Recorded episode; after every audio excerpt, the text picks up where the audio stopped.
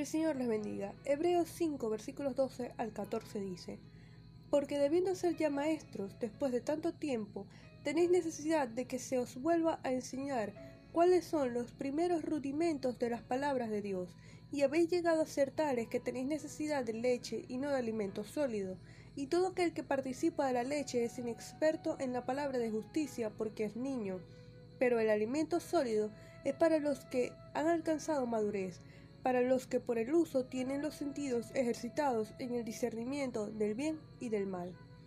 Así como un niño recién nacido necesita de leche para su crecimiento sano, el apóstol Pedro en 1 de Pedro 2.2 nos insta a desear como niños recién nacidos la leche espiritual no adulterada, para que por ella crezcamos para salvación.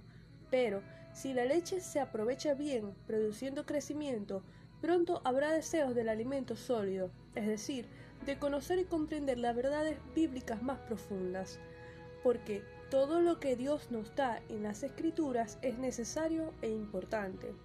Sin embargo, cuando pasamos años en Cristo y la sana doctrina y la exégesis parecen cosas difíciles o aburridas, es señal de que aún estamos viviendo como niños espirituales. El Señor quiere hijos formados en su palabra, no se deleita en niños raquíticos que no quieren crecer en gracia y en conocimiento. Pablo también realiza esta exhortación a la iglesia de Corinto, a quienes les escribió Os di a beber leche y no vianda, porque aún no podíais, ni sois capaces aún, identificando a los que no tienen el deseo de crecer como carnales, trayendo como consecuencia las divisiones que esta iglesia estaba padeciendo.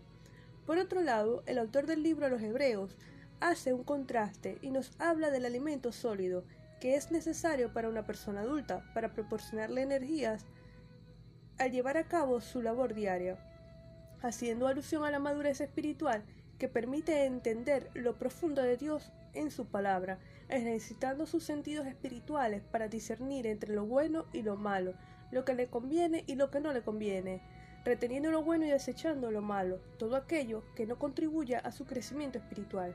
Hay cosas o actividades que en sí mismas no son pecado, pero que se vuelven pecado cuando atentan contra la santidad que Dios nos exige. Por ejemplo, el trabajo no es malo. En Génesis a Adán y a Eva se les dio mandato a trabajar la tierra. Sin embargo, cuando éste toma el primer lugar en nuestras vidas, se vuelve pecado, porque toma el lugar que le corresponde a Dios. Y así como el trabajo, hay muchos ejemplos de actividades o cosas que en sí mismas no son malas, pero cuando no contribuyen en nuestro crecimiento en Dios, en obediencia y santidad, debemos desestimarlas.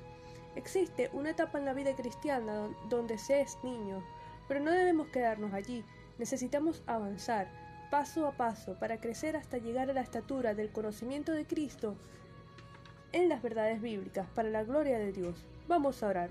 Señor, te damos gracias por tu palabra, te damos gracias por tu misericordia, te damos gracias por tu bondad, te damos gracias por el sacrificio de Cristo. Te pedimos que nos ayudes a crecer en gracia y en conocimiento de tu palabra. Danos discernimiento para poder comprender las verdades bíblicas y poderlas poner por obra.